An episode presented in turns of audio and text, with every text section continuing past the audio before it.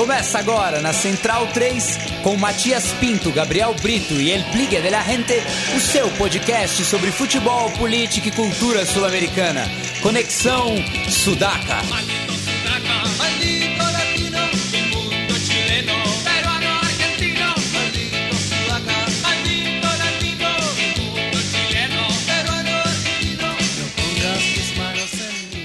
Buenas ouvintes, a Central 3 está começando mais uma edição do Conexão Sudaca, ocupando e resistindo na sua placa de áudio. Meu nome é Matias Pinto e, como sempre, estou ao lado dos meus companheiros de batalha. Na minha frente está ele, Douglas Muniz, o nosso aprendiz. Tudo bom, Doug? Salve, salve, Matias. Salve aos nossos ouvintes do Sudaca. E vamos aí para abordar muita coisa que aconteceu no continente afora e, enfim, e desfrutar dessas horas aí que nos restam de poder falar sobre isso. Bem, vamos começar né, com a, a rodada dessa semana da Copa Sul-Americana, que já teve mais classificados, né? Começando por terça-feira, é, já que tanto o Deportivo Cuenca quanto o Independiente Santa Fé passaram por Jorge Wilstermann e Rampla Juniors respectivamente, né? No caso do, dos equatorianos foi de uma maneira mais emocionante, né? Nos pênaltis, após dois empates em 2 a 2 né, Doug? Agônico, agônico, com o time saindo atrás do placar, tendo que recuperar, tomou o segundo gol como como mandante, como visitante, tendo que, que correr atrás para tentar empatar, buscar buscar a virada, conseguiu um empate próximo no, nos minutos finais com com gol de com alguma sorte. E bom nas penalidades coube a um pouco mais de frieza aos equatorianos para conseguir passar e também contou com a, com a boa jornada do goleiro que conseguiu pegar o pênalti do Hilbert Álvares que é o que fez um dos gols do, do da partida e é um dos artilheiros consideráveis na Bolívia inclusive cotado para jogar no Vasco da Gama. Mas passagem passagem importante pro, pro Cuenca é uma zebra de fato e bom a ver o que o que virá na próxima fase bom é já, já é uma campanha tanto para para a história do clube que não tem tanta tanto peso ou tanta importância a nível internacional como os outros grandes que sucessos recentes como o Barcelona ou mesmo a RDU. É, ou mesmo o El Nacional que também já ficou pelo caminho Sim. nessa Libertadores, né? O, o Cuenca agora enfrenta o vencedor de Fluminense ou Defensor Sporting, é, que a gente vai comentar mais adiante também. É, afinal, estamos seguindo aí de terça a quinta, né? Cronologicamente essa semana copeira. E falando agora do, do Santa Fé, né, Doug? Aí foi uma vitória mais confortável, né? Afinal, o, o Rampla não ofereceu muita resistência, até com a expulsão né, do zagueiro o Gonzalo Risso. É, as coisas ficaram mais tranquilas para o Santa Fé, mas que depois também perdeu o Morello, né? Que já não é tão garoto assim. Pois é, o, o ainda artilheiro da Copa é. Libertadores, inclusive, com, pois é. com oito gols. Mas em campo, uh, o time do, do, do Sanguinete apresentou coisas interessantes após essa, esse, esse começo de temporada, inclusive na Colômbia. Uh, se destacar também o retorno do Serras. Pois é, bem. né? E, e, ia comentar justamente isso, né? Depois de uma passagem apagada aqui por Inter e Chapecoense, é, voltou para o lugar onde ele mais se destacou ao longo da carreira. Né? É, vai acabar herdando um pouco a mística que havia com o Mar Pérez, antigo capitão, camisa 10 e já lenda do, do, do clube colombiano. A se destacar também os dois belos gols de falta do Carlos Renal. E um pouco observando a ausência de cobradores de falta aqui no futebol brasileiro. É interessante ver os times de fora ainda apostando em jogadores desse nível e, enfim, os jogadores apostando em treinar e melhorar esse tipo de fundamento e aperfeiçoar. E ainda assim é importante, além dos passes, ou jogada de bola parada, ou jogada de bola parada, no caso, bola cruzada para a área, como os cabeceadores, mas é muito bom ter um cara que saiba cobrar falta direta e chute bem de fora da área, que é o caso do final. E, bom, uh, vantagem para o Santa Fé de já ter conseguido a classificação e pode enfrentar o maior rival na próxima fase, que seria um confronto e tanto, para parar Bogotá. A ver o que pode acontecer em Milionários e General Pass na, daqui a duas semanas. Mas vai apresentando boas credenciais do Santa Fé nesse momento, com, com, alguma, com alguma questão ainda a se acertar tatica, taticamente, mas o retorno do Serras é muito bem-vindo para o que virá no semestre. Pois é, né? E tentar apagar um pouco a, a, a má imagem do, dos Cardenales na fase de grupo da, da Libertadores, né? É, empatou Qual... demais. É, nos dois jogos decisivos em casa acabou empatando, né? Com o Flamengo até com aquela polêmica no, no final, né? Do, do gol. É, do que o Flamengo faz o gol, mas o, o, o, lance já tinha parado, o juiz já tinha terminado o jogo, enfim. É, não, não deixou saudade, né? O primeiro semestre para a equipe da capital colombiana. De fato. E na quarta tivemos apenas dois jogos, né, Doug? É, o Boston River, é, que visitou o Florencio Sola lá no sul da província de Buenos Aires, tinha vantagem de um gol é, e parecia que ia levar né, o, o jogo para as penalidades, né, até por conta do, do pênalti desperdiçado pelo, pelo Dátalo.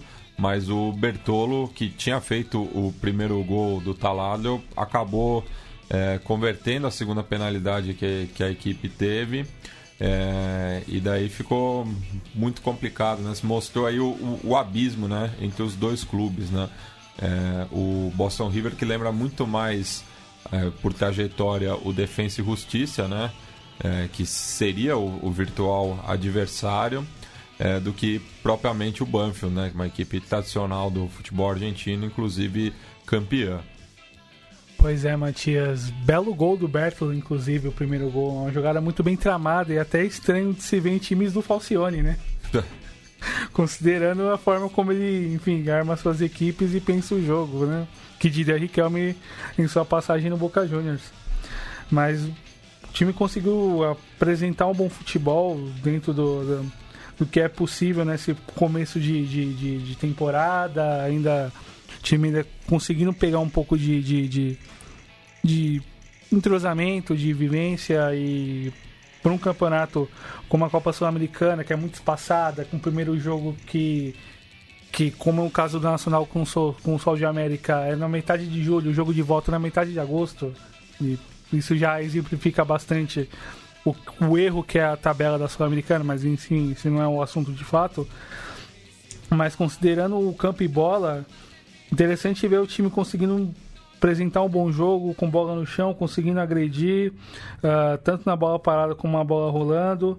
O, o próprio Boston River perdeu uma chance logo no pouco mais no, no pedaço do primeiro tempo com o Facundo Rodrigues, numa bola de contra-ataque, praticamente a única que ele conseguiu encaixar durante o jogo e que se faz o gol ali praticamente traria uma situação de tensão enorme em Florencio Sola e, enfim, bom, bom resultado pro, pro Banfield, vai decidir tem uma chave bastante acessível, considerando que enfrenta que enfrentará o Defensa e Justiça.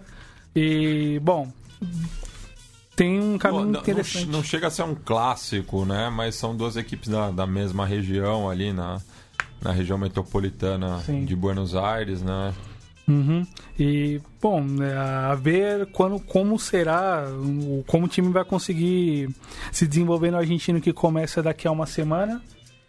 E, bom, e a ver como, como vai conduzir o trabalho Falcione a partir desses dias, pensando não só na estreia no, no argentino, como também nesse jogo com Defensa e Justiça e uma chave acessível para de repente trombar algum cachorro grande ou um cachorro talvez médio na fase seguinte.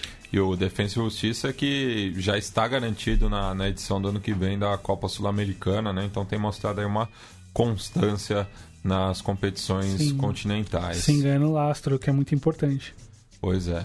É. E o outro jogo da noite, né? Envolveu uma equipe brasileira, o Botafogo, que estreou nessa fase e fez um péssimo jogo no Defensores del Chaco um, um, placar que não reflete a superioridade do, do Nacional querido, né?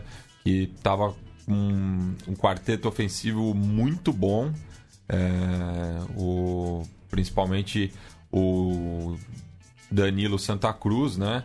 É, que fez um golaço é, de bicicleta e criou muitas oportunidades para os seus companheiros, né?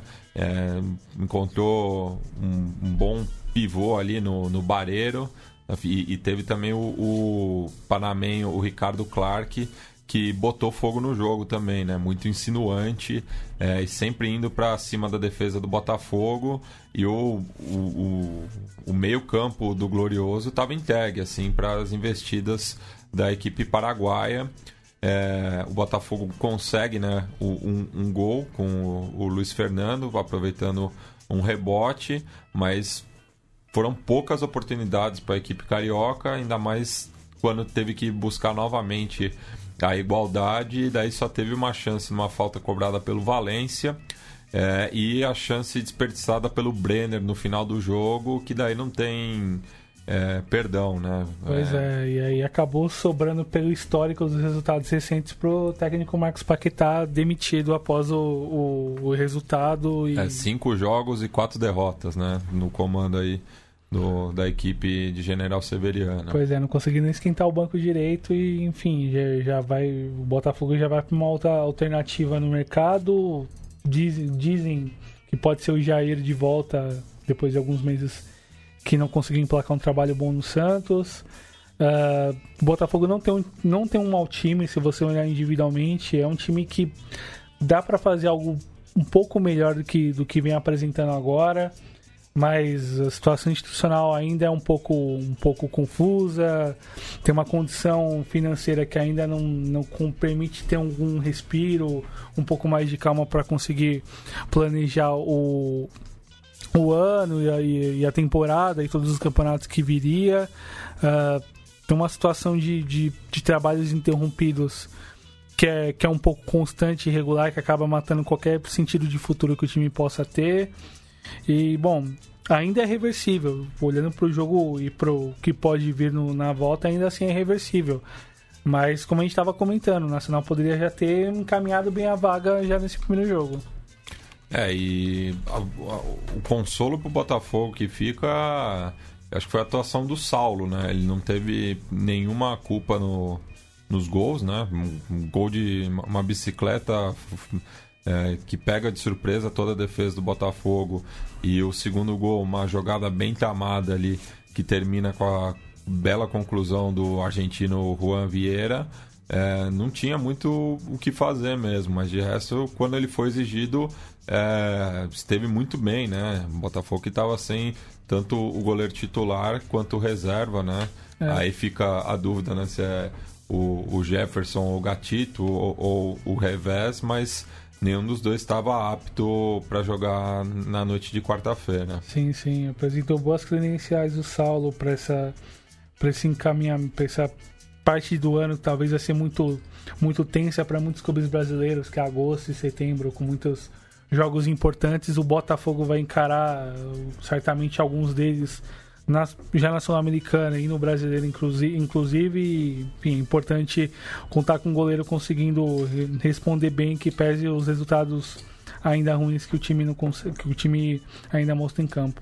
Destaque também no, do lado do Nacional, daí, né? O o comando técnico do Celso Ayala, né, que fez parte daquela geração mundialista em 98, fazia parte daquela sólida defesa comandada pelo Paulo César Carpegiani, né, companheiro do Gamarra, do, do Arce. Sim. Denis Caniça, no gol no gol Tilavert, que inclusive fez aniversário essa semana. É, jogou durante muitos anos no River, ganhou todos, quase todos os títulos possíveis no River. E fazendo, uma, fazendo às vezes dupla de zaga com o Berrizo, às vezes com o Altamirano, às vezes com, com. Chegou a fazer dupla com o Demichele, se eu não me engano, mais perto do final da carreira. E era um zagueiro de muito bom nível, assim. Talvez não era tudo isso que muitas vezes muita gente acreditou quando ele veio jogar no Brasil no São Paulo. Mas, enfim, é, vai apresentando bom, bom, um bom trabalho, um, boas credenciais. E olhando para aquela geração de, de 98 até posterior de 2002, Sim, você vê uma safra de técnicos paraguaios jovens que eram jogadores. A gente tem o um exemplo do Gustavo Morinigo, que liderou, que era técnico do Nacional na CMG, na, na campanha do Nacional na final da Libertadores de 2014, inclusive. e que era camisa 10 do Uruguai na Copa de 2002. E você falou do Chilaver também, né? Uma uma despedida que teve essa semana foi do Rusto Vilar, né? Que inclusive teve como último clube o próprio Nacional Querido. Sim, sim. Fez carreira no, no futebol colombiano, teve um sucesso relativo no, no Real Valladolid da Espanha, passou por passou pela Argentina sem muito sem muito sucesso, com exceção do Nils, onde conseguiu ser campeão e placar bons, bons resultados. Era um goleiro de muito bom nível, uh, muito seguro, muito sóbrio. Uh, o futebol brasileiro tem alguns problemas com ele, considerando as duas últimas, as duas Copas Américas que o Paraguai superou o Brasil em 2011 e 2015, com ele pegando bastante no tempo normal e, na, e nas penalidades. É, era um grande goleiro sem dúvida, mas não conseguia ter uma sequência de jogos razoável por conta das lesões e a idade acaba cobrando peso, preço preço, por mais que talvez ele demonstrasse um maior cuidado em relação à parte física para não afetar tanto a parte técnica, mas se vai um grande assim do no futebol sul-americano recente era um grande goleiro e que enfim, que Gatito Fernandes ou outros goleiros paraguaios que surjam aí nesse interim consiga manter assim a, a, chama de bons goleiros paraguaios que não nasce com o Chilavert, a gente está olhando para outros, outros anos anteriores e que historicamente Paraguai conseguiu sucesso em grandes competições, tanto no nível sul-americano nacional e a mundial com grandes goleiros. O Vilar não foge à regra. Mas se não fosse o Cardoso, o Taquara Cardoso em 2010, e Matias? Pois é. é a história do futebol seria outra, né? Sem dúvida. E, e, ele, está, e ele estava em campo, inclusive pegou o pênalti de Xabi Alonso, se eu não me engano. É. E só para não confundir os sobrenomes famosos, né? O, tanto o Santa Cruz quanto o Paniágua não são irmãos daqueles. Ao contrário do Adam Barreiro, o centroavante, que é irmão do, do, do Fred. Fred Barreiro, que é. inclusive se destacou pelo próprio Nacional também. Sim, que rodou o país, rodou o Paraguai jogando pelos clubes grandes e fazendo muitos gols. É, e agora, se eu não me engano, tá no Luquenio, né? Puxar aqui a, a, ficha dele, mas eu acho que é isso. Tá, no, hum. tá no Esportivo Luquenho e jogou a temporada passada pelo Nacional Querido, depois de uma passagem pelo Olímpia. É, assumiu a 9 do Luquen no lugar do Hernan Rodrigo Lopes, outro grande artilheiro nascido uruguaio, mas de grande carreira no futebol paraguaio. É, ele que surgiu no Doce de Outubro, né, de, de da sua cidade natal, Itaguá, aquele time que jogou Libertadores, inclusive contra o Grêmio na edição 2002, de 2002. Isso. É, é, que tem um símbolo lindo, né? Porque Itaguá é a, é a cidade do Nhanduti, que é um, um tipo de bordado típico do, do Paraguai, que em Guarani significa teia de aranha, Sim. e o símbolo do clube remete a essa artesania. Uhum. É, bem, vamos passar agora para quinta-feira, no qual a gente conheceu o outro classificado, né? Esse daí já era mais esperado, né? Afinal, o Deportivo Cali tinha vencido por 4 a 0 o Bolívar é, em sua casa e na volta no Hernando Siles é, conseguiu uma vitória por 2 a 1 é, saindo na frente, inclusive, tomou empate depois com o Rami Calerron, outro irmão aí, né? pois é. E, mas conseguiu virar o jogo no finalzinho de pênalti com o Benedetti e daí não tinha não tinha volta, né? Não, de fato, de fato. Bom time do Deportivo o Sandy caiu bem nesse time, você percebe que, que, que precisava de um 9, um 9 de, de hierarquia e é o Pepe Sandy ali na frente para garantir os gols, em que pese a idade e toda, e toda a trajetória futeboleira e um pouco errante da parte dele, nível de carreira, mas interessante o bom trabalho que o Peluso vem fazendo na Colômbia, no, no, no Deportivo Cali, ele que já conseguiu emplacar um bom trabalho no, no Santa Fé, inclusive foi campeão na na Copa Sul-Americana na edição de 2015. Ah, conseguia fazer o, fazer o que, que devia fazer, assim, com o jogo em condições não favoráveis no Hernando Siles, com um resultado bem encaminhado em relação ao primeiro jogo, ah, com bons com boas atuações, inclusive do Nicolas Benedetti, que é enfim, considerado talvez um camisa 10 futuro da seleção, por acaso para caso no futuro o Rames não consiga segurar a bronca, talvez por questão física ou outras, ou outras questões, o Benedetti é olhado com muito carinho dentro do futebol nacional. E inclusive acabou fazendo um gol, do um gol, de, gol de pênalti, que é o gol do. que que deu, que deu números sinais ao jogo e já havia feito um belo jogo na ida e feito um gol, inclusive. E interessante ver o que esse time pode chegar, aonde esse time pode chegar olhando para o chaveamento. Pode pegar IDU ou Vasco na próxima fase e passando, considerando. E numa chave repleta de colombianos, né? sim, né? Todos sim. os colombianos estão no mesmo lado da chave. Sim, poderíamos ter um colombiano no mínimo na semi. É. é... Ou, ou, ou, até fazer uma semifinal colombiana, né? Porque mais Isso. abaixo tem o, o Júnior. Sim, sim. Podemos... Que está evitando aí um, uma combinação argentina também. Sim, sim. E inclusive até mesmo por um momento que o futebol nacional vem passando, assim, até mesmo pela sequência de boas campanhas em Copas Sul-Americanas, desde 2015, se a gente pegar, aliás, desde 2014 com a final do, com a final do Atlético Nacional chegando contra o River, o River Plate. e na, na sequência aí o Santa, Santa Fé, Fé, venceu o Huracan em 2015 venceu em 2016 tivemos o Atlético Nacional, Nacional, novamente na final, na final e 2017 o, o Júnior na, na semi, e é. boa, boa trajetória um bom caminho para os colombianos apostando todas as fichas para ganhar talvez o em tese, o título que acaba restando por conta do, desse novo momento que o campeonato, que, o, que a Copa Libertadores vem vivendo. E a gente fala num ponto até meio que com pesar, como o campeonato acabou sendo transformado e da forma como ele da forma como ele é jogado hoje pela, pelo número de vagas por, por, por, por campeonatos nacionais, o, o, a insanidade que é o número de vagas para classificação de Brasil e Argentina, é, todo completa desigualdade em relação de, de, de valores que é pago para os clubes grandes, todo um favorecimento em alguma medida já pensado desde a distribuição das chaves lá no sorteio, enfim, aí é uma outra história, mas é interessante poder ver essa, esse possível confronto colombiano já nas próximas fases e que talvez vai agitar bastante o país.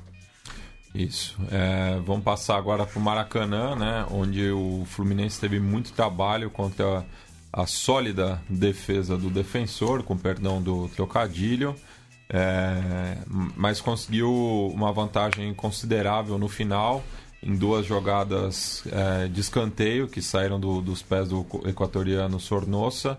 Uma que encontrou o Digão, que deu um, uma bela cabeçada né, para vencer o goleiro Regis. E a segunda, uma cobrança muito feliz é, do Júnior Sornosa, é, que fez um golaço olímpico, né? Quanto tempo a gente não viu um gol olímpico no futebol brasileiro, hein, Matias? Pois é, eu não, não, não me recordo também do, não. do último. Eu também não, é. eu também não, mas interessante ver o, enfim, o ineditismo do gol, a gente comentando a ausência de bons cobradores de falta e jogadores que cobrem escanteio, talvez que, que tenha a loucura ou a fagulha de, de, de tentar, de repente, o impensável, que é tentar mandar direto pro gol. E, e o Sornosa foi muito feliz nisso. E bom resultado para o Fluminense poder decidir fora de casa, uh, vem conseguindo apresentar um bom, bom futebol, um bom repertório com o, com o Marcelo Oliveira no comando. Uh, conseguem assim manter seus jogadores, em que pese a janela ainda não ter fechado e o risco iminente de, da perda desses melhores jogadores me impressiona bastante, me chama bastante atenção, aliás, o Ayrton Lucas, lateral esquerdo, muito bom, jogador com boa habilidade, marca bem, mas sabe chegar na frente é, com, com, os, com, talento. Os dois laterais do, do Fluminense me chamam a atenção. Sim, Gilberto que rodou algum, para alguns clubes no Rio, é. não chegou a fazer tanto sucesso na Itália quando jogou pela Fiorentina próprio Pedro que é, que é bastante requisitado, que é bastante, que é bastante elogiado pela grande mídia, não só pela artilharia do brasileiro, mas que vem jogando bem, vem mostrando boas credenciais. Espero que, enfim, o pensamento o pensamento colonial não chegue de forma tão introjetada no garoto que ele talvez deseje, espero que talvez ele deseje ficar aqui no futebol brasileiro, completar o ano e, enfim, dada a nossa carência de ver bons jogadores aqui, a força dessa mentalidade é, exportadora é cada vez mais forte, enfim, suplanta tudo que é tudo que aparece de bom ou até interessante aqui, acaba suplantando tudo. Mas olhando pro, pro, pro jogo, pro jogo jogado, uh, conseguiu superar bem o, o, o, defensor, em que pese a, na força da defesa do clube uruguaio. Tem alguns bons jogadores como Ayrton Kogo, que é um jogador bastante interessante na, na minha cancha, que também pode ser negociado por conta, enfim, enfim, se você é um próprio clube que se porta como exportador de fato, que não consegue talvez segurar suas seus jogadores mais importantes por algum um tempo razoável. E, bom, e a chave é bastante acessível, considerando que se passar, o que pode enfrentar na próxima fase, que é o Deportivo Cuenca, né? Dos classificados até o momento, é o que apresenta menos risco, né? Sim, sem dúvida, sem dúvida. E falando agora né, das equipes uruguaias, né, já que o, o país ao lado do Brasil são os que têm a maior quantidade de clubes nessa segunda fase, e o Brasil, mais por conta do, do número excessivo de, de participantes na fase anterior, e teve apenas um eliminado, né? O, o Atlético Mineiro. É, mas se você para para ver, né? Já tem dois eliminados. E tirando o Nacional, que conseguiu um empate sem gols com o Sol de América. E decide em casa. E decide em casa. É, Defensor Sporting, Cerro e Penharol tomaram 2 a 0 de visita e vão ter que reverter esse quadro é, nos seus respectivos domínios. Então, Matias, considerando por ser meio de temporada para os uruguaios, até mesmo pela, pelo que o chaveamento apresentava, uh, dificuldade para os clubes pequenos, no, principalmente para o Cerro, inclusive para o Boston River, até mesmo para o Rampa também, é a condição que o, o futebol do país vem enfrentando em relação não só à condição técnica em campo dos clubes, mas inclusive os problemas fora dele. Uh, nessa semana no, no, que acontece no, no Paisito em relação à eleição da, da Associação Uruguai de Futebol, uh, tivemos um escândalo que acabou agitando bastante esses últimos dias no país, que foi uma denúncia, ou uma gravação, melhor dizendo, que acabou surgindo do presidente Vilmar Valdez. Uh, digamos que criticando de forma um pouco dura, um pouco ríspida, alguns homens um, pouco mais próximos do, do presidente Tabaré Vázquez, no, no ciclo de governo mesmo do, do presidente uruguaio. E essa gravação acabou sendo, não sendo disponibilizada diretamente na mídia, e acabou sendo, saindo do conhecimento dele essa gravação a partir de uma, de uma participação dele num programa de rádio com o jornalista Julio Rios, que apresentou para ele em off a gravação e, enfim, as notícias acabaram correndo a boca pequena, uh, a tensão acabou crescendo, afinal, haveria eleição na federação essa semana, no caso na terça-feira, e ele renunciou na segunda, e que havia, e que tinha o projeto de se candidatar à reeleição renunciou pelo peso e pela, e pela pressão que acabou sendo gerada dentro, do, dentro das, das internas da federação e enfim, todo um contexto de crise por conta de por conta já de, de outros processos anteriores que acabaram desagora na crise de atletas do ano passado, no caso da greve, em relação a, a contratos de, de pagamento, toda uma questão mal acertada em relação a contratos de TV, participação por imagem, toda uma celeuma que ia ser conduzida pela UF e pela Mutual, mas acabou não sendo conduzida como se esperava e a crise acabou desaguando de forma mais explícita nesse momento da eleição. Uh, a eleição estava marcada para terça, porém ela foi adiada. Uh, com a maioria dos clubes, dos clubes grandes pedindo, aliás, os clubes pequenos pedindo a, a, o adiamento da eleição que deve se rolar por volta do dia 20 de agosto, dia 21 de agosto, se eu não me engano. E a gente está falando de uma, de uma federação, que, de uma seleção que terminou em quinto lugar na Copa do Mundo, que tem todos os seus problemas e todas as suas questões e complexidades para lidar em relação a formar equipes competitivas a nível nacional. Nos clubes ele não consegue construir isso de forma constante e isso é problemático tradicionalmente para o país, que não consegue emplacar grandes times em instâncias mais decisivas nos campeonatos sul-americanos e em alguma medida impacta na seleção por perder jogadores muito cedo. O próprio processo de trabalho tenta mitigar isso de alguma forma e vem conseguindo, o que talvez é um ponto mais mais importante e talvez de maior sucesso do que o Tabares conseguiu emplacar com, com, com o selecionado. Inclusive o contrato dele acabou. E E ainda há alguma situação de, de, de, de incerteza em relação a qual vai ser o próximo técnico. Se vão renovar com o Tabares por mais um ano, ou se vão apostar talvez no Aguirre, ou se vão apostar talvez no, no Fabian Coito do Sub-20. E para aceitar isso, você precisa no mínimo ter um presidente.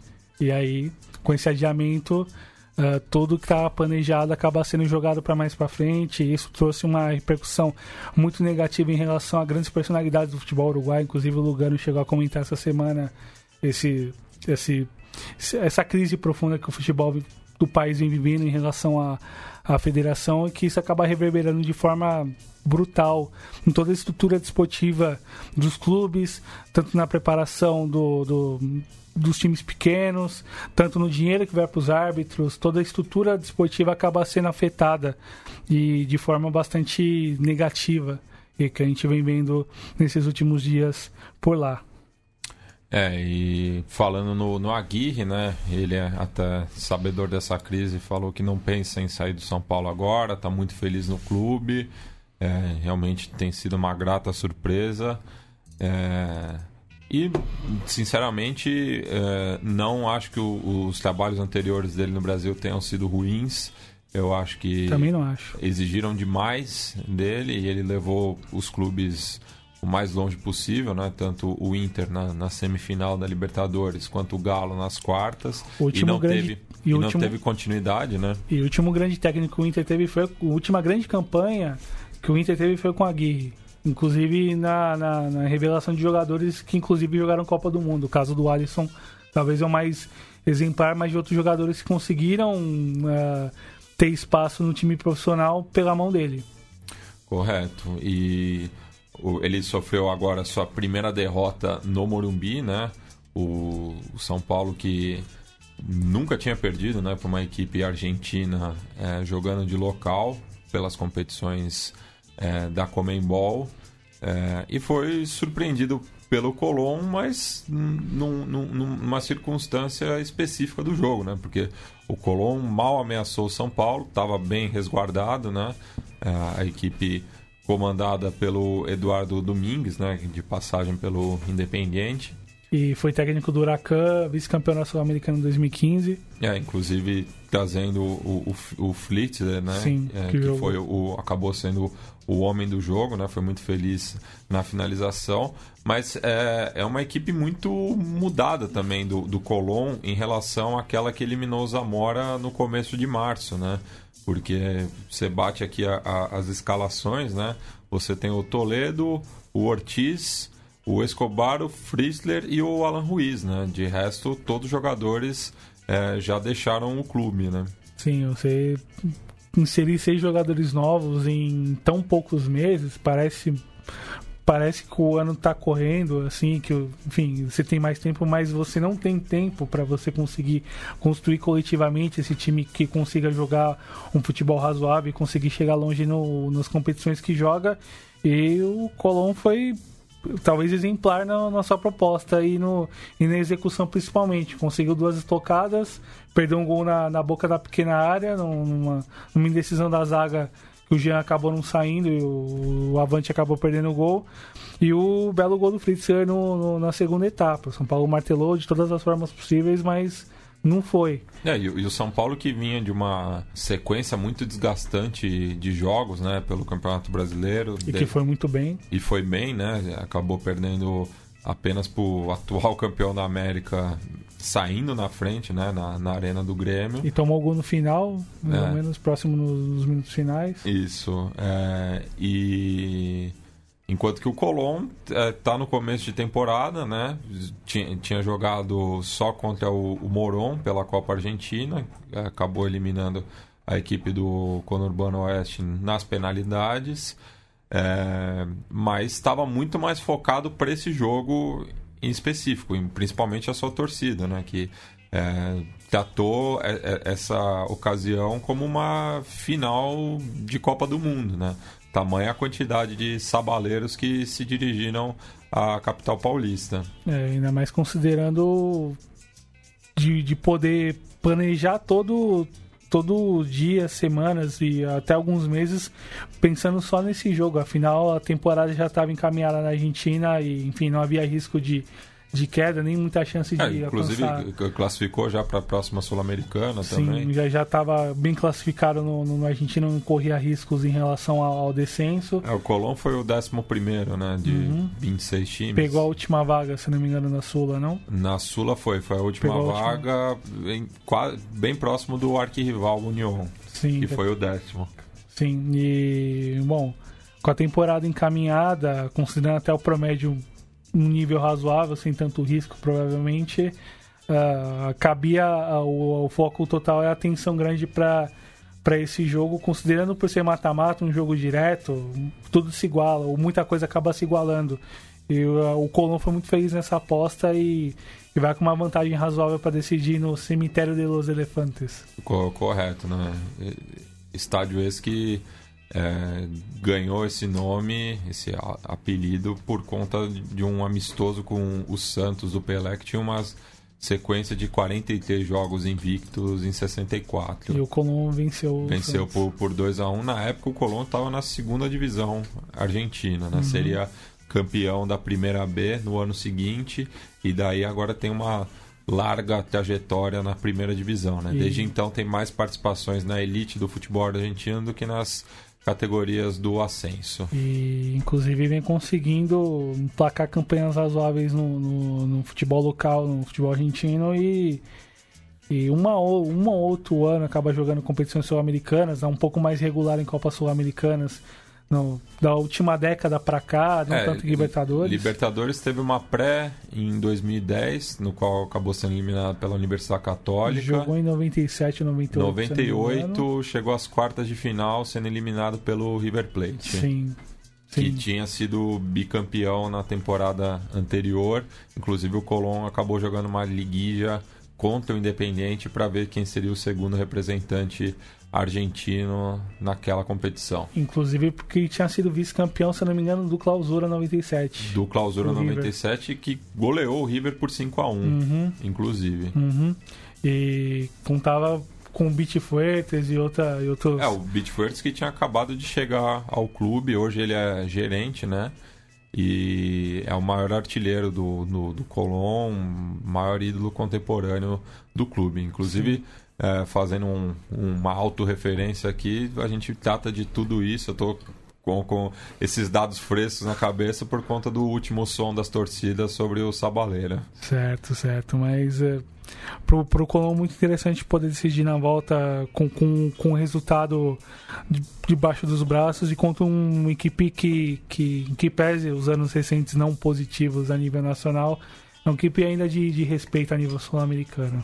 É, apesar do, da, da, da, última ocasião, né, na Sul-Americana ter sido eliminado pelo Defensa e Justiça. Então, segunda vez aí que o São Paulo acaba fazendo a festa dos hermanos, né? O Morumbi já vai perdendo um pouco é, essa aura, né, de, de, de, um, de um estádio é, onde é muito difícil conseguir uma vitória ou classificação, né? Sim, sim, acaba se tornando uma marca negativa considerando esse, esses últimos resultados recentes em Copas Sul-Americanas, mas ainda assim é reversível, vai, deve dar jogo. Mas ó, se, o, se o São Paulo é, reclamou, né, da da retranca, vamos dizer, do Colón no Morumbi, no cemitério de elefantes vai ser pior ainda, né? O campo é menor. É, e os, os caras não vão dar chance pro, pro azar lá. É, e daí também não sei qual que vai ser o foco do São Paulo agora, né? Se vai com tudo para buscar essa classificação ou se vai jogar todas as fichas no Brasileirão, porque vai pegar uma sequência é, com o, agora enfrenta o Vasco no domingo, folga durante a semana visita o esporte muito provavelmente na Arena, Pernambuco, é, vai para Santa Fé e depois recebe a, a Chape no Morumbi. Então, é, o São Paulo estava desgastado, né? Foi até com uma formação diferente ontem. É, o Lisieiro foi poupado, o Bruno Pérez entrou na, na volância, né? O Sidão estava suspenso? Ou... Sidão não, foi opção também opção. Do, do, do Aguirre, não sei se para dar uma moral pro Jean ou meio o Sidão tem sido bastante questionado, então seria o, o, o, primeiro jogo dele desde a volta da Copa do Mundo em casa, né? Porque uhum. ele foi titular nos três jogos fora, enquanto que o Jean, aí sim por suspensão do camisa 12, o Jean assumiu a titularidade contra o Corinthians. É, então daí eu vejo talvez que o Aguirre tenha poupado um pouco o Sidão, acho mais psicologicamente do que fisicamente. Sim, sim, mas. E daí o São Paulo, depois no segundo tempo, buscando uma alternativa, quando o jogo ainda estava empatado, né? É, tirou o Bruno Pérez, que ainda não tem condições de jogar uma partida inteira para a entrada do Shailon, daí já ficou mais ofensivo. Depois tirou o Reinaldo, o Everton acabou virando lateral e colocou o Carneiro para ser a referência, enquanto que o Diego Souza saiu um pouco da área. Jogando mais próximo do, do atacante do que mais próximo do é, gol diretamente. Isso, fazendo ali uma, uma inversão, uma troca de posição também com, com o Nenê algumas vezes, né? tentando pegar a defesa do Colón no pulo. Saindo da esquerda para dentro, né? Aí teve a polêmica, né, em relação ao, ao pênalti que o Diego Souza teria sofrido, né? Uhum. É, tomou um cotovelaço do Ortiz, que já tinha um cartão amarelo. É, na minha interpretação, se o juiz desse a penalidade, já seria lance para vermelho, mas mesmo se ele desse o amarelo, o, o, o defensor argentino já tinha Sim. o cartão. Então daí São Paulo foi prejudicado nesse lance, mas claro que não foi isso que, que decidiu o jogo, né? O, o São Paulo não conseguiu é, furar a, defesa comandada pelo Burian. É, goleiro que a gente já tinha falado aqui, não, não, não é um grande goleiro, mas o São Paulo mal testou ele. Então, no fim, a vitória do Colón foi justa né, pelo conjunto da obra, tanto dentro quanto fora de campo. E é isso que a gente vai ouvir agora, né? O, a narração da Fox Sports Argentina é, do gol do Matias Fritzler, atleta surgido no Lanús, né? Que foi inclusive campeão do Apertura 2007, depois passou por Huracan, entre outros clubes, como a gente citou, que acertou um belo chute ali, contou com desvio da defesa, mas não tem nada a ver com isso. E também a gente vai ouvir a comemoração de um torcedor mais experiente do Colón, vamos dizer assim, que é aquele, aquele momento que faz jus ao nome desse quadro que a gente gosta tanto.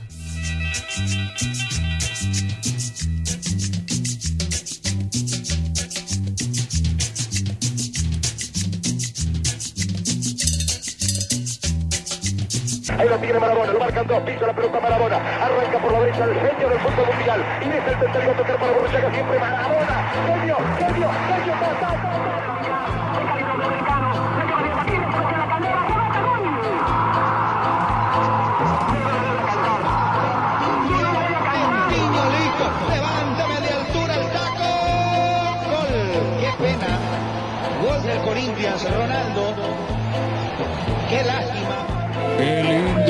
es el fútbol, pibe. Qué lindo que es el fútbol, pibe.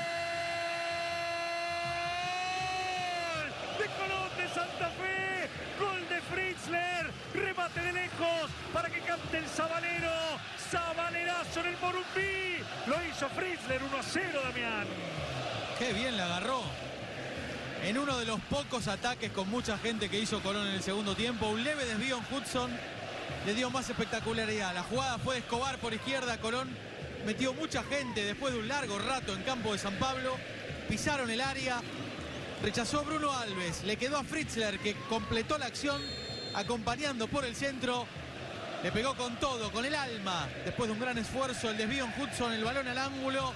Gol de visitante, gana Colón.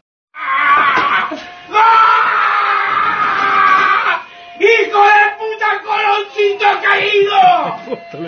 ¡Vamos con un caído, no va! ¡Fuiste viejo, no ¡Hijos de puta, nunca perdieron ustedes! Vamos, Iba a contar la historia acá. ¡Qué golazo! Golazo le hizo Fide. Mirá, vamos con los viejos, no!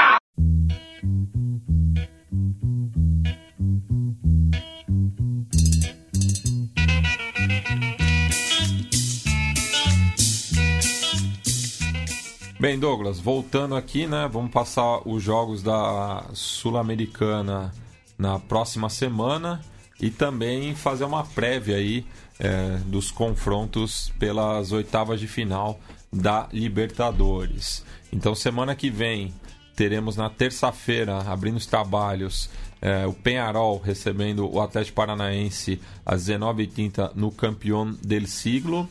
É, já no dia 8, quarta-feira, teremos apenas um jogo, né? É, já que o Bahia visita o Luiz Toccoli ali na Villa del Cerro, enfrentando a equipe local. E para fechar, o Vasco recebe a LDU, é, muito provavelmente em São Januário, né?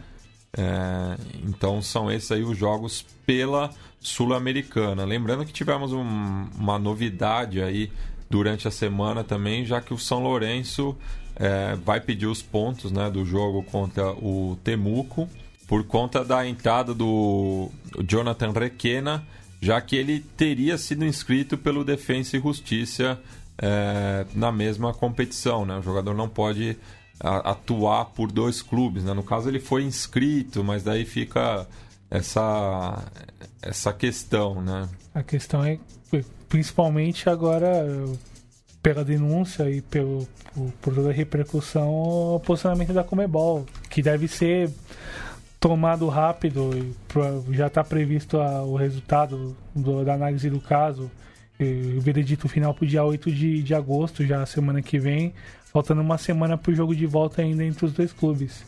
Mas, enfim, tra- traz uma situação de, de, de desconforto grande pro, pros chilenos e principalmente pro Marcelo, Marcelo Salas, que foi entrevistado esses dias no Olé discutindo o caso e, enfim, afirmando que não errou, que não houve nada de errado, que o erro talvez tenha sido da Comebol, mas que pelo clube não tinha passado nenhum tipo de, de, de, de erro em relação à inscrição do atleta.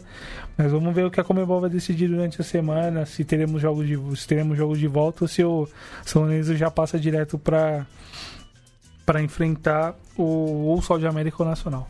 E, e a confusão se dá pelo seguinte, né? Ele chegou ao, ao Defensa e Justiça vindo do, do, do Banfield, né? Ele ficou com o passe em sua mão e acabou atuando pela equipe reserva, né? Do, do Alcon.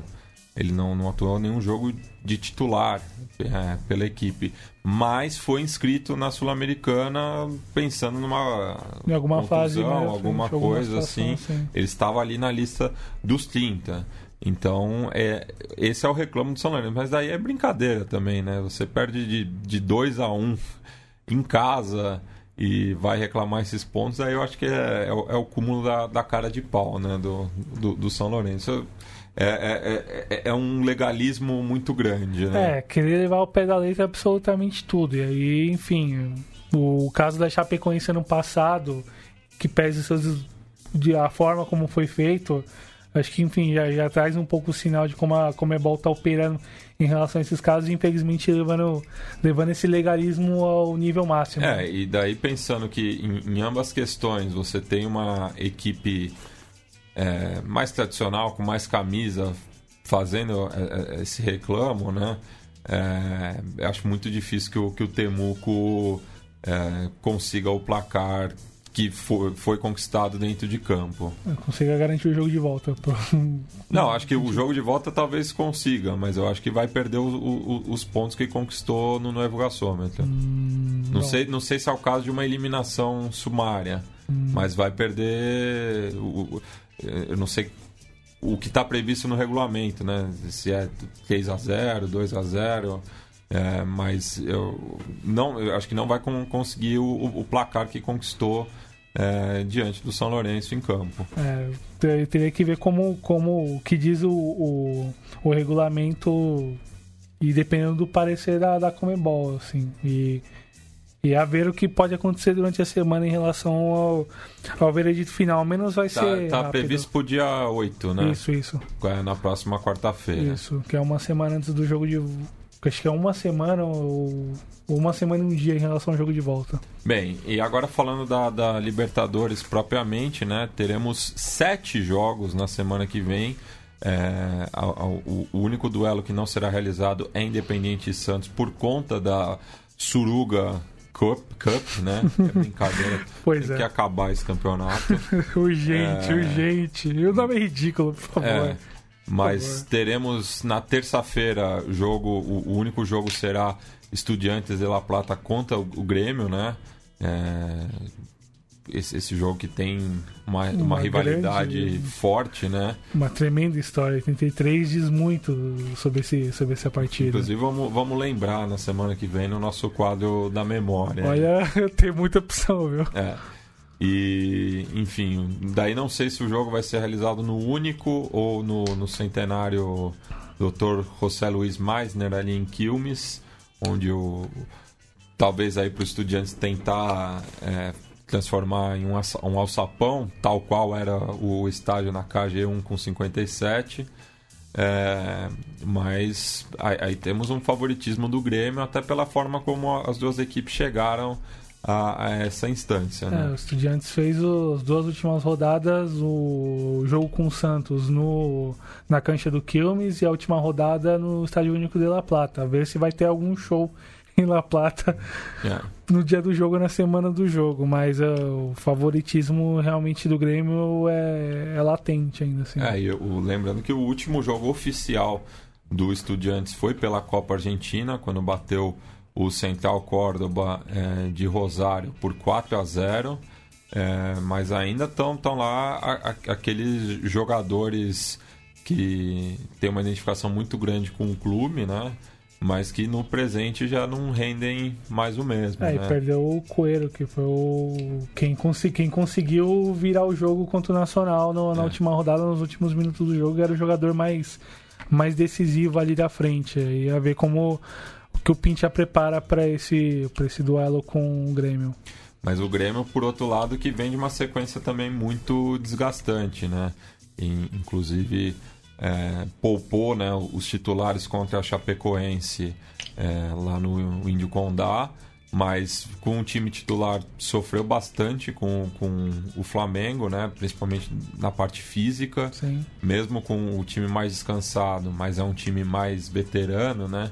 É, e ficou segurando o placar, né? Num- Numa situação que a equipe do Renato não, não tem costumado é, passar nos seus jogos, né? Um jogo é um time mais propositivo do que reativo. É, tendo que ser acua- sendo acuado em casa é algo novo pro, pro, pro Grêmio. Talvez, acho, talvez que não vai sofrer isso de saída com estudiantes. Por mais que o jogo seja na Argentina, o Grêmio deve manter seu, seu, seu jeito de jogar, não deve alterar a forma. O estudiantes, em alguma medida, deve mantê-lo também, até para conseguir para conseguir encaixar os veteranos no time, porque fazer um time talvez mais ofensivo exija bastante desses caras que não consigam mais responder fisicamente muito bem. Mas é um momento talvez de incerteza no Grêmio, em que pese o favoritismo por conta dos resultados ruins e principalmente do desempenho que, que, que não é o mesmo se a gente comparar mais ou menos com o que era em abril, em abril, maio, abril, aliás, abril, março, maio, mais ou menos. Esse miolo assim, de ano que o time estava voando, fazendo grandes jogos, tanto na Libertadores, no começo do Brasileiro, ah, na parte final do Gauchão, conseguindo mostrar porque que era o melhor time da América ainda assim, e porque ainda assim o é, considerando o contexto do que o contexto que o ano tá contexto que o ano apresenta hoje, mas pra ver o que o Renato vai conseguir apresentar, o que o Grêmio consegue apresentar, provavelmente vai manter um, mandar o time em reserva para essa rodada do Brasileiro. É, o, o- ao, que tudo indica, o Grêmio vai poupar os titulares a- amanhã, né, na arena. é, e, def- e- defende um tabu né, de 24 anos sem perder pro, pro Flamengo em casa pelo Brasileirão. É, mas tá aí, aí uma situação é, muito difícil, acho que, acho que pro Grêmio, né? O Flamengo Eu acho que deve poupar talvez o, os jogadores mais cansados, mas pensando na, na liderança do campeonato, deve ir com o que tem melhor disponível, até porque não vai enfrentar uma viagem tão desgastante quanto o Grêmio é, para a Argentina. Né? O, É, Joga contra o Cruzeiro no Maracanã, é, tanto pela Libertadores e na sequência pelo Brasileirão E também. considerando o contexto de nove jogos em 30 dias, quanto menos você poder viajar, melhor, sem dúvida. Pois é. É, então falando agora de Flamengo e Cruzeiro também, né? O que esperar aí da reedição da, da final da Copa do Brasil do ano passado? O jogo mais parelho. Isso de saída já, já se apresentava quanto, quando o sorteio trouxe, trouxe os dois clubes, trouxe o- os cruzamentos e, enfim, o, que os dois times vêm apresentando em bom nível ainda se mantém. Por mais que o Cruzeiro não consiga ser brilhante, exigir isso do Mano é um pouco difícil, de fato, né? Mas o é um time que é pensado, projetado para as grandes competições esse ano e o Cruzeiro está apostando muito alto nos mata-matas, principalmente em Copa Libertadores. Conseguiu até agora segurar os melhores jogadores, conseguiu bons reforços no mercado, como o caso do Barcos, em que pese que todas as, todas as minhas ressalvas que eu tenho em relação a ele como um palmeirense. Mas é um jogo bastante igual, completamente indefinido. Serão dois jogos, serão duas semanas em relação ao jogo de ida e ao jogo de volta, Três. não? Três semanas, é. É. Considerando o tempo que há e ainda mais o, o que, o que vai vir no brasileiro, que é essa parte final de turno e virada de, de turno, e considerando ainda mais a questão da janela de transferências, pode acontecer ainda muita coisa, ainda pensando no jogo de volta. Mas é muito igual, é absolutamente equilibrado. O Flamengo conseguiu ainda assim manter um bom nível de desempenho, ah, que pese a perda da a, a saída do Vinícius Júnior, e em todo o contexto que acabou saindo, né? E as apostas que o Flamengo vai conseguindo emplacar, emplacar bem nessa, nessa volta de, de Campeonato Brasileiro pós-Copa, conseguindo fazer bons jogos. A partida com o Grêmio talvez é o maior exemplo disso. A questão é saber se não chegou no auge muito cedo, que aí é uma questão que o ano pode responder melhor, que a questão física pode responder melhor. Com, com gente muito boa, conseguindo jogar muito bem desde o começo do ano. No caso do Coelar, para muita gente já se apresentou agora, mas a gente vem comentando alguns meses o bom futebol dele.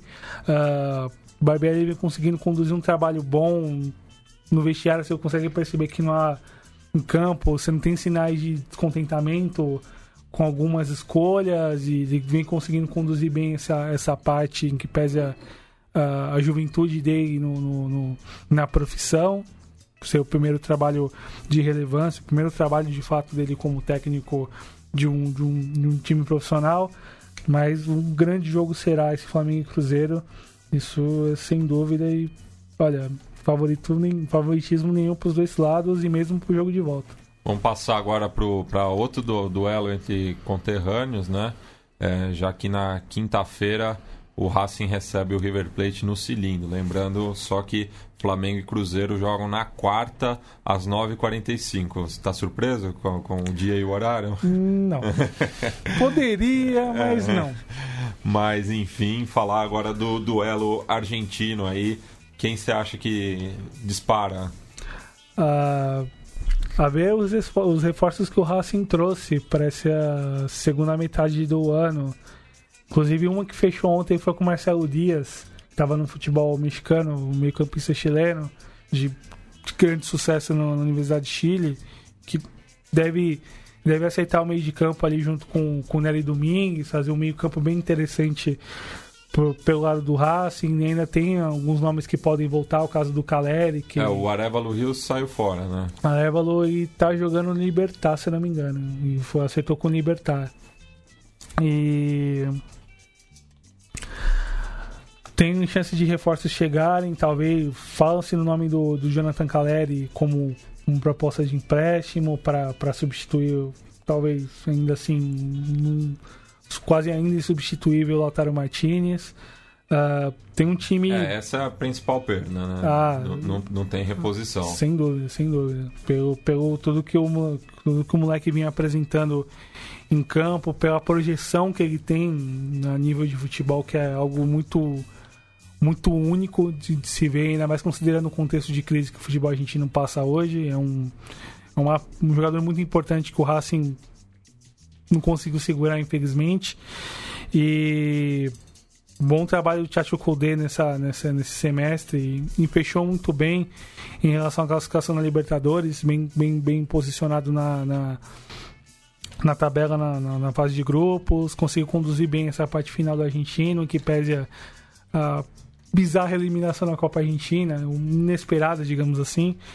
E aposta tudo na Libertadores. É, foi o único grande que caiu na Copa Argentina. Sim, e não tem vaga garantida para Libertadores ano que vem via argentino. É. Que terminou fora da, da zona de classificação para Libertadores. Tá direto. na Sula também. Tá na Sula. E, e para aposta, pensando no 2019 com Libertadores, passa a ser necessariamente ganhar, ganhar Libertadores é. esse ano. E, e vai, vai ser um desafio muito importante para o River que conseguem manter o Galhardo ainda em, esperando a indecisão em relação ao próximo técnico na seleção argentina. O nome dele é cotado naturalmente pelos, pela grande carreira que vem apresentando e pelos sucessos recentes no River.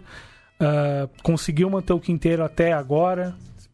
Provavelmente deve conseguir segurar aí por mais algum tempo, talvez até o final do ano. Enfim, espero que segure mais. É um jogador de muito bom nível que aportaria bastante ao, ao milionário e enriqueceria o jogo, acredito eu.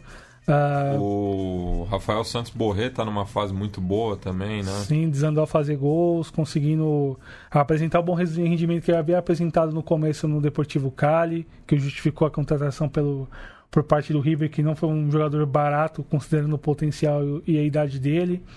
Uh, o Prato também conseguindo se adaptar as exigências do, do, do nesse, nesse miolo de, de, temporada de preparação visando essa segunda, segunda metade do ano. Uh, Pete Martinez que encerrou a temporada muito bem, deve se manter ainda como titular. O River teve poucas perdas sensíveis, praticamente nenhuma, talvez a mais a mais de nome é o Ariel Rojas, que foi que hoje joga pelo São Lourenço, talvez era um jogador que não que não valeria a pena descartar pensando no, no, elenco e na exigência dos jogos que virão, pensando não só no argentino, como também na Copa Argentina, considerando que é uma taça que o River pode ganhar. E, é, e já está na terceira fase. E né? já está na terceira Passou fase. pelo Vijadalmini é, nesse meio de semana, inclusive com um golaço do Lucas Prata. Sim, sim. E é isso. E conseguindo ambientar os jogadores que chegaram chegaram mais ou menos no começo do ano, manter um bom nível com Armani, o Prato conseguimos se, se inserir melhor no, no, no, no, time titular, é um jogador que pode aportar bastante pro, pro milionário, os principais jogadores ficarem, as suas lendas se manterem, talvez segurar um outro jogador mais jovem, de grande com potencial técnico como Martins Quarta, que que já vinha muito bem desde o ano passado, conseguindo manter esses nomes e essa que se projeta para a temporada se tornar algo muito interessante e esse jogo também não tem favorito. É, e você esqueceu de citar o outro reforço da academia, que é o, o Tchuri Cristaldo, né? É reforço? Me diz você. Hum, não, não é reforço. É. Talvez, enfim, talvez o. Se ele conseguir confirmar que perdeu, que perdeu aquilo que incomodava à primeira vista quem via ele jogar, que era aquela barriguinha saliente, hum. talvez, talvez pelo que pensa e o que projeta o Chelsea Koudé, mas olhando pela, pela minha interpretação, tá bem longe de ser reforço. É, vamos passar para outro jogo de quarta-feira, é, já que o Corinthians visita o Colo-Colo no Monumental Davi Arejano. E o Colo-Colo que aí sim teve o reforço né, do, do Lucas Barrios. É, voltou pro, pro Cacique, né? Voltou fazendo gol. Tá, tá bem. Tem também, uhum. uma, faz uma dupla boa aí com o Esteban Paredes. Mas tirando Valdívia, Pájaro Valdez, é, o, o Paues que estava no Atlético Paranaense, né? Sim. O Gonçalo Fierro, é, de resto é uma equipe pouco experiente, né? São, são poucos jogadores aí que tem uma rodagem melhor, né? Tem Sim. o, o Orion também no, no gol, né? Sim, com, enfim, que pese o, o risco, o Orion, que a gente sabe muito bem, o Colo-Colo conseguindo conduzir bem o trabalho com, com ele no gol e os resultados no chileno ainda mantém e na titularidade. E... É o Colo-Colo que vem de, de, duas vitórias, né? Pelo campeonato local. Venceu o União La Calera de visitante e o Curicó Unido jogando em casa é o atual quinto colocado. Como a tabela chilena mudou, agora é anual, é. Uh, e ele já está fora do, do campo da Copa Chile, foi eliminado na, na fase Anterior. na fase anterior, às oitavas, se não me engano, na fase oitavas de final. Talvez a, uma chance razoável pro Colo-Colo passe por uma um arranque bom nessa, nessa retomada de temporada na Libertadores. Uh, tem um jogo era se apresentava talvez mais difícil lá quando o sorteio saiu. Uh, mudou muita coisa no Corinthians, como era já de alguma maneira esperado, considerando a situação econômica e principalmente política do clube, que é algo que, que precisa ser visto também. Mas conseguiu voltar bem da, da dessa parada o, o, Corinthians, apresentando bons jogos, que pese algumas, algumas oscilações em campo. Uh, tem boas alternativas do Loss, que pese a perda de alguns atletas importantes. Uh, a ver o que esses reforços estrangeiros podem trazer. O, o, o chileno, o Aros, é bom jogador. Eu gostei de vê-lo de vê jogar nessa temporada na Universidade de Chile. Talvez um dos poucos que salvaram nessa, nessa fase que não passa, essa fase ruim que não passa da Universidade de Chile. Talvez foi um dos poucos, ou talvez o único que se salvou assim, que apresentava em campo e inclusive fez gol contra o Vasco na fase de grupos é, aqui na, no Rio. Na, estreia. Na, na estreia. É bom jogador que deve aportar coisas positivas ao meio de campo corintiano, mas como sabe, é jovem, é, é, é estrangeiro, vem com uma alta realidade, com uma alta expectativa, com uma alta perspectiva. É, a se esperar um pouco como ele vai se adaptar no funcionamento e andamento do time. Como o caso também do Sérgio Dias com um outro agravante. Ele vem um pouco tempo de jogo por conta de lesão e, enfim, é um jogador com, com ainda mais projeção técnica, com ainda mais potencial, pelo que apresentou no Cerro Portenho, mas a ver como ele como é que ele vai conseguir se adaptar, ou se vai conseguir se adaptar, se adaptar aqui no Brasil. Uh, provavelmente eles devem inscrever, inscrever os dois para essa, essa metade final de temporada na Libertadores. Uh, Tava mais desequilibrado para o Corinthians em relação a, ao pré-copa e tudo que o Colo-Colo vinha apresentando. A coisa se igualou um pouquinho mais. Uh, favoritismo ainda assim é corintiano, mas não tanto como era quando se decidiu o, se definiu o sorteio. E mas é importante pro principalmente para o Corinthians em relação às perdas apresentar algo positivo pensando para esse jogo e em relação aos desafios que podem vir seja ou na mesma chave ou nas outras competições. E a aposta na Libertadores é muito importante nesse processo. E... Eu não descartaria. Se, enfim, se, eu, se eu fosse técnico corintiano ou um torcedor ou alguém lá de dentro, não descartaria mesmo, não. Já na quinta-feira, além né, de Racing River, que jogam às 19h30, temos dois confrontos às 9h45. O Atlético Tucumã recebendo o Nacional de Medellín enquanto que o, Cerro Portenho recebe o Palmeiras. Vamos falar primeiro aí é, do confronto entre argentinos e colombianos, Doug. Uh, o Atlético Nacional acabou perdendo um atleta importante, o Maquinelli Torres, que acertou com o Deportivo Cali, que deve jogar as oitavas de final na Sul-Americana pelo, pelo, pelos açucareiros. E o, e o próprio o próprio Atlético Nacional pode perder também um outro jogador muito importante que é o Dário Moreno. Está sendo especulado para jogar, se não me engano, para a Liga Norte-Americana. Voltar, né? Que ele fez, fez parte da carreira lá, né? Ele jogou no México. Ah, no México. Ele jogou um tempo no, no Tijuana. É, é verdade. No, no Cholos.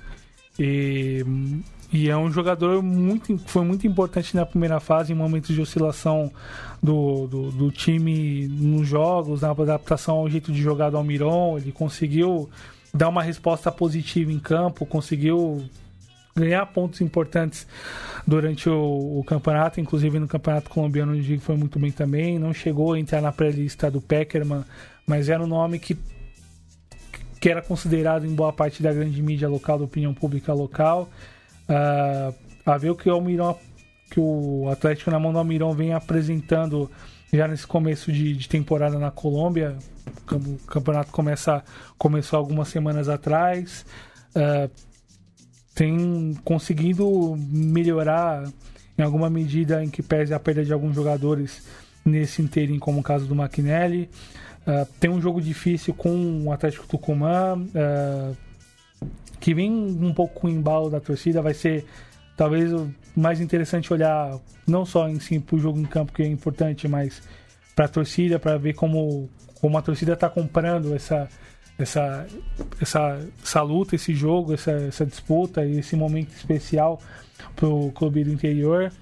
E por ser um time talvez de menor expressão, para o Nacional é importante já ter um, uma perspectiva de um jogo mais fácil nessa fase, considerando que os outros rivais enfrentaram nos outros chaveamentos, e vai ser importante, considerando que pode vir para as fases seguintes e se superar o Tucumã, que é uma equipe bem montada, com uma ideia interessante de jogo, com uma torcida bem bacana de se ver, com uma história que já foi brilhante no, no ano passado, pelo, pela forma épica que conseguiu conseguiu a classificação na, na fase de grupos, pelo que conseguiu durante, durante a, a, própria fase de grupos, as vitórias que conseguiu, os bons jogos que apresentou.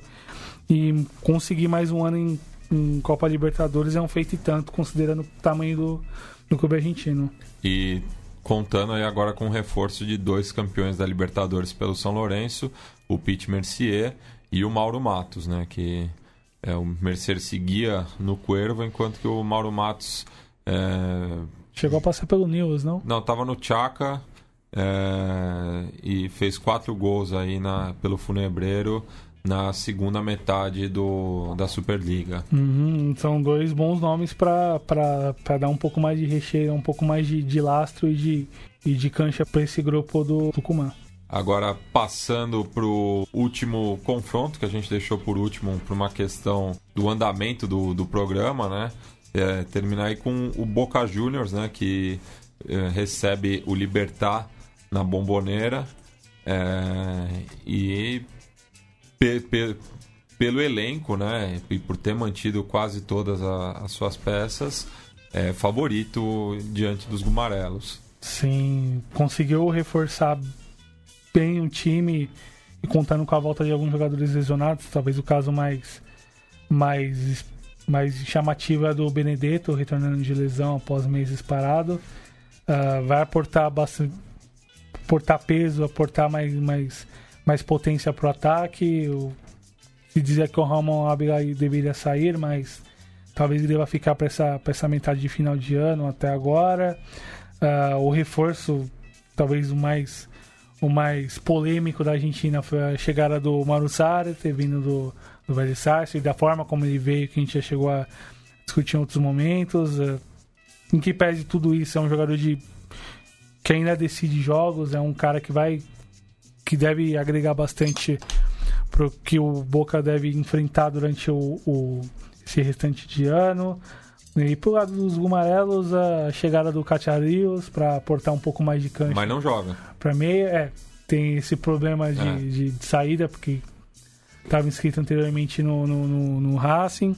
Uh, a ver como, como vai se posicionar em campo o, o Gumarela agora com outro comando técnico, era o Aldo Bobadilha até mais ou menos algumas semanas atrás. Vamos ver como é que vai se posicionar em relação a, a comando técnico, como já se posicionou pensando para essa reta final de ano. E, e vem de quatro resultados negativos, né? Perdeu para o Esportivo Luquenho em casa, empatou com o Capiatá de, na, de visitante, empatou com o Cerro Portenho e perdeu hoje mesmo para o Independiente é, por 1 a 0 Então, desde a da, da volta da Copa do Mundo aí, a, a equipe alvinegra não encontrou a vitória ainda. Pois é, e aí problemas Ainda mais considerando quem deve, quem deve enfrentar na, já na, na quinta-feira. E vai ser um jogo bastante difícil. favoritismo. É quarta-feira. Na quarta-feira, isso. É. O favoritismo ainda assim é chinês, de, de saída, considerando o que o Boca conseguiu manter, não só a nível de, de elenco de plantel, mas o comando técnico. E que pese todos os, os problemas durante esse, essa trajetória do, do Michis Esqueloto, dois anos num clube é um feito e tanto e, e que se confirma pelas taças, que não é por acaso você ganhar dois campeonatos argentinos com um plantel de bom nível, conseguindo emplacar bons jogos, conseguindo ser dominante na tua liga local. É algo que ainda é difícil, não é tão constante de se ver a nível sul-americano. E o Boca vai para muito mais nessa, nessa, parte, nessa segunda parte de ano na Copa Libertadores. Bem, e por que que a gente deixou né, o, o Boca por último? É, já que nessa semana completou-se né, 40 anos do primeiro título mundial do clube de La Ribeira, né? Pois é, 40 anos, uma grande vitória sobre o sobre o Bayern, sobre, Não, sobre, sobre o Borussia, Borussia Mönchengladbach. Mönchengladbach. Uh, e talvez para coroar um time muito bem montado pelo pelo Juan Carlos Lorenzo, que já tinha emplacado bons trabalhos no São Lourenço na década de 70 mas olhando pro, pro que o Boca tinha, era um time que não era, não tinha tanta diferença, tantos diferenciais técnicos, mas era um time extremamente bem montado, coeso, muito forte, muito sólido. Conseguiu o placar que placar que daria a vitória, que que marcaria o resultado final, os 3 a 0 jogo já no primeiro tempo, sem muito sem muito alarde, já conseguindo cumprir o placar e segurando na segunda etapa com uma grande atuação do Elo Kogati, enfim, um título não tão alô boca, porque não foi tão sofrido. Um 3 a 0 não dá para ser sofrido, de fato. Mas é primeiro grande título, um título mundial de, de grande relevância para o chinês e que talvez iniciou, deu o pontapé inicial para para a grande marca internacional, digo mundial, para além do continente que o Boca construiu e o pontapé inicial de grande de grande marca foi esse, vencendo os alemães no jogo de volta. É, e é, foi uma, uma, um intervalo muito grande de um, de um jogo para o outro, né? Primeira partida na Bomboneira em 21 de março de 78, lembrando, né? Referente à Intercontinental de 77 e a de 78 não viria a ser disputado. Que deveria ser Boca Juniors e Liverpool, não? Não, é, também é, o Liverpool foi, foi bicampeão uhum. em, em 70... 77, 78. 77, 78, uhum. né? E o, Liverpool novamente não, não, não se apresentou, né? É, né? E, e o jogo foi realizado logo após o, o Mundial de 78 sediado na, na Argentina. Né? E com a grande curiosidade que a Argentina ganhou a Copa sem um, nenhum jogador do Boca. Pois é. O Tarantini talvez era o último que, que era representante chinês mas não jogava mais pelo clube por conta de, de discordâncias com o presidente Alberto Rotarmano. Alberto Rotarmano. E... Então vamos passar aí para os gols e na volta a gente dá a escalação do primeiro Boca Juniors campeão do mundo.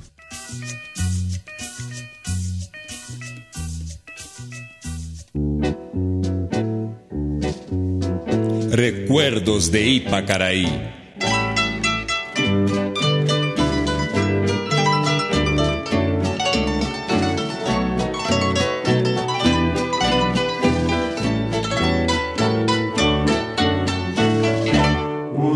Noche tibia nos conocimos junto al agua azul de Ipacaraí. Tú cantabas triste por el camino, viejas melodías sin guaraní. Tira hacia adelante, resta Bruce, va a buscar la pelota por el centro, luchando Gores, para pelota atrás, carga Feldman, peligro, gol, gol, gol, gol, gol. ¡Gol! ¡De Boca Juniors! Pelota a la izquierda para Salina. Lo toca de nuevo Bruce. Escapa Felma. Avanza Felma. Adelante la pelota. Buena entrada. Peligro de gol. Área penal. Viene centro. Entró centro. Adentro. Tira adentro. Tira gol.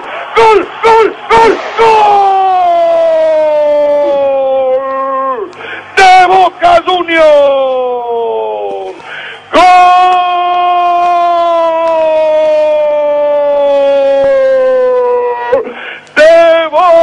Junior. Salina esquiva un hombre, esquiva otro, peligro de gol. Antonio tira gol, gol, gol, gol, gol, gol, gol, gol, gol, gol. ¡Gol!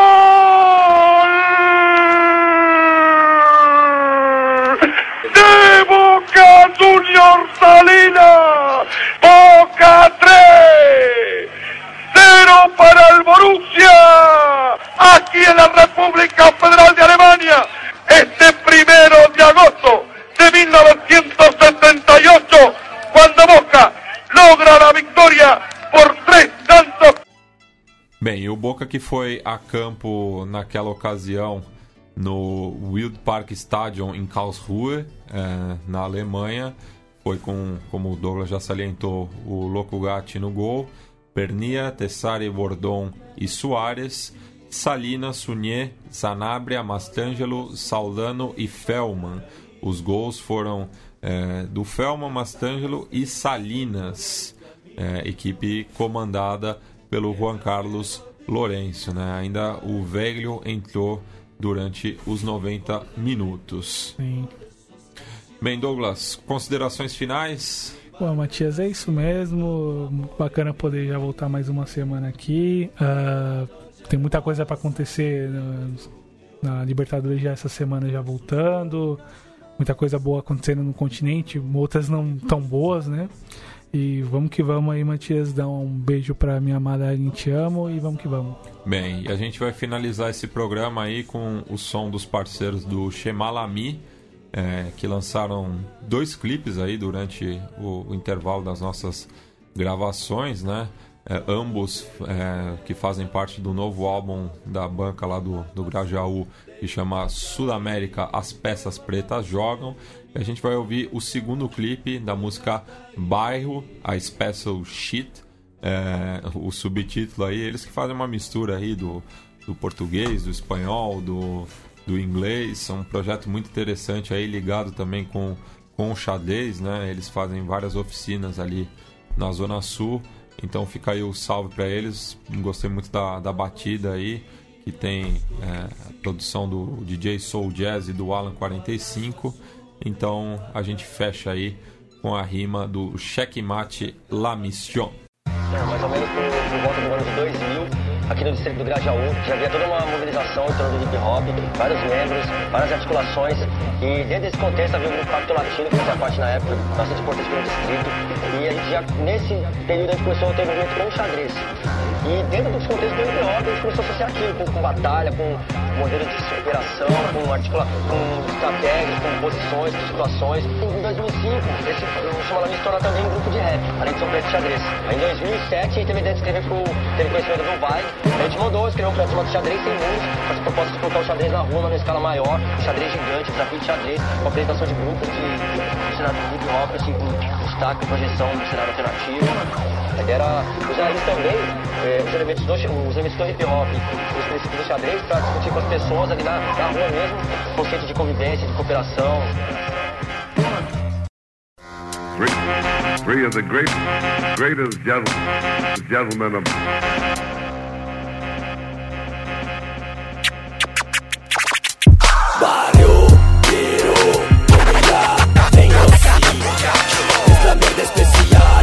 de Os vagabundos tá na rua, haha, chama lá comida, Es la especial de hit Os vagabundos tá na rua, haha, chama lá Check it out, check it out, check it out Bem melhor, bem melhor? Aí sim, aí sim, aí sim Vamos ao extremo do extremo É isso mesmo Levando o conceito, promoção pro peão que atravessa o tabuleiro. Três, explique no flow. Medio de los entre ciudad de invertido. Valor, orgullo, luxura, segredo absurdo Ostenta tanto consumo entre delírios imundos Em nome del tener,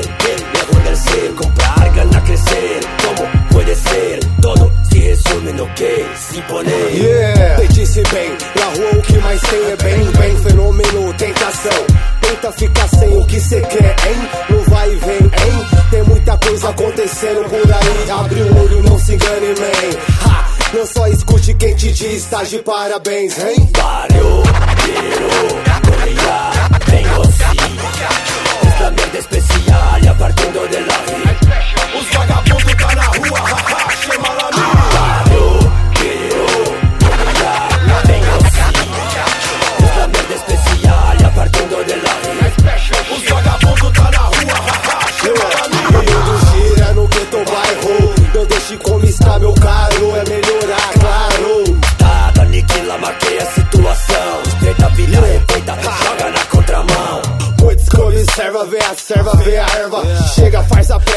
presa, e começa.